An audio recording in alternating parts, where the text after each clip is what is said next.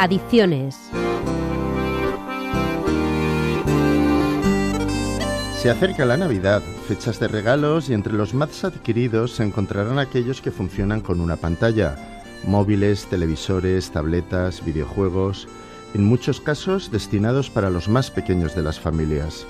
Sin embargo, los especialistas recomiendan retrasar lo más posible el manejo de las pantallas, en especial el de los móviles.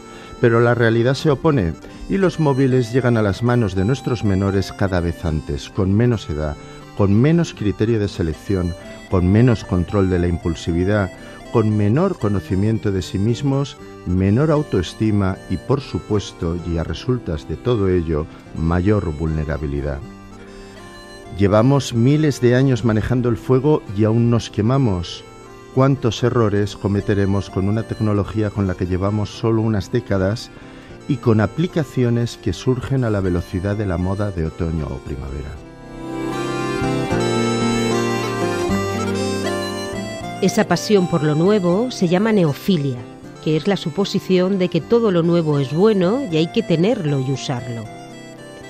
Mientras a la sociedad le invade la neofilia, los creadores de esa tecnología suelen llevar a sus hijos e hijas a escuelas sin pantallas, escuelas de libros y pizarra. El argumento de ellos es muy sólido.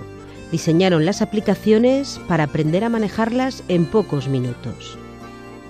En la escuela hay que aprender a aprender, a convivir, a trabajar en equipo, a organizarse, porque manejarse con las aplicaciones se puede hacer más tarde. Porque además si se hace antes, la solución de estas aplicaciones, el cómo retiene nuestra atención, nos alejará de lo que de verdad hemos venido a aprender a la escuela. No es que las pantallas no sean útiles para encontrar información, para compartirla o para relacionarse, pero sin unos límites muy claros son peligrosas. Porque detrás de las pantallas hay muchas cosas, muchas más de las que queremos ver cuando se las regalamos a los menores. Está el sexting, que consiste en el envío de contenidos sexuales que se convierten en delito y en un grave problema cuando llega a terceras personas. Está la pornografía, que el 35% de los adolescentes reconoce consumir habitualmente con una edad de inicio en la que no tienen capacidad de discernir y terminan creándose una imagen totalmente desvirtuada de lo que puede ser la sexualidad, imagen que va a marcar sus relaciones futuras o a crear relaciones en la actualidad dañinas. Están los videojuegos que pueden ir absorbiendo tiempo y dedicación a la vez que se van abandonando actividades socializadoras, educativas, deportivas y familiares. El acoso ha pasado a ciberacoso y se extiende en el tiempo y el espacio de forma torturadora. La irrealidad en las redes, un mundo de mentiras que se nos presenta como real y que se confunden con la realidad, abocando la propia autoestima a un abismo de miseria. Las pantallas abren la puerta a contacto con personas desconocidas, uno de cada diez adolescentes ha recibido proposiciones sexuales de adultos. Los jóvenes son especialmente resistentes a darse cuenta del poder adictivo de estas aplicaciones porque no tienen una experiencia previa sin ellas, porque las pantallas están normalizadas ya en su vida.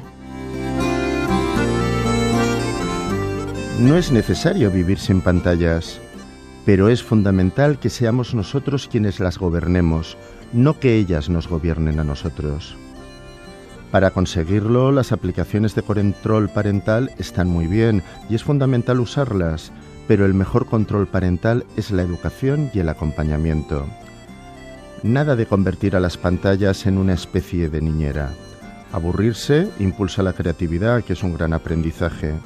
Aceptar un no y comprender que la vida tiene límites también es un gran aprendizaje pero para todo ello hemos de ser verdaderos educadores de nuestros menores y por lo tanto ser ejemplo.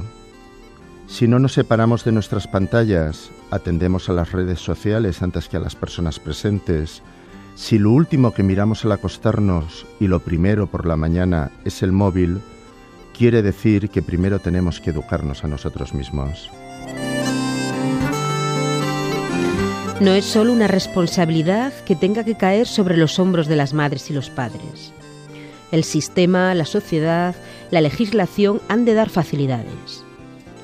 Paliar la brecha tecnológica que a veces hay entre generaciones, para que los adultos puedan desarrollar esa función educativa. Y que las escuelas incorporen adecuadamente la tecnología en la formación. También impedir la publicidad engañosa, tanto directa como a través de las redes, mostrando vidas dignas de escaparate, pero totalmente falsas y sin embargo son las que se comparan menores y adolescentes.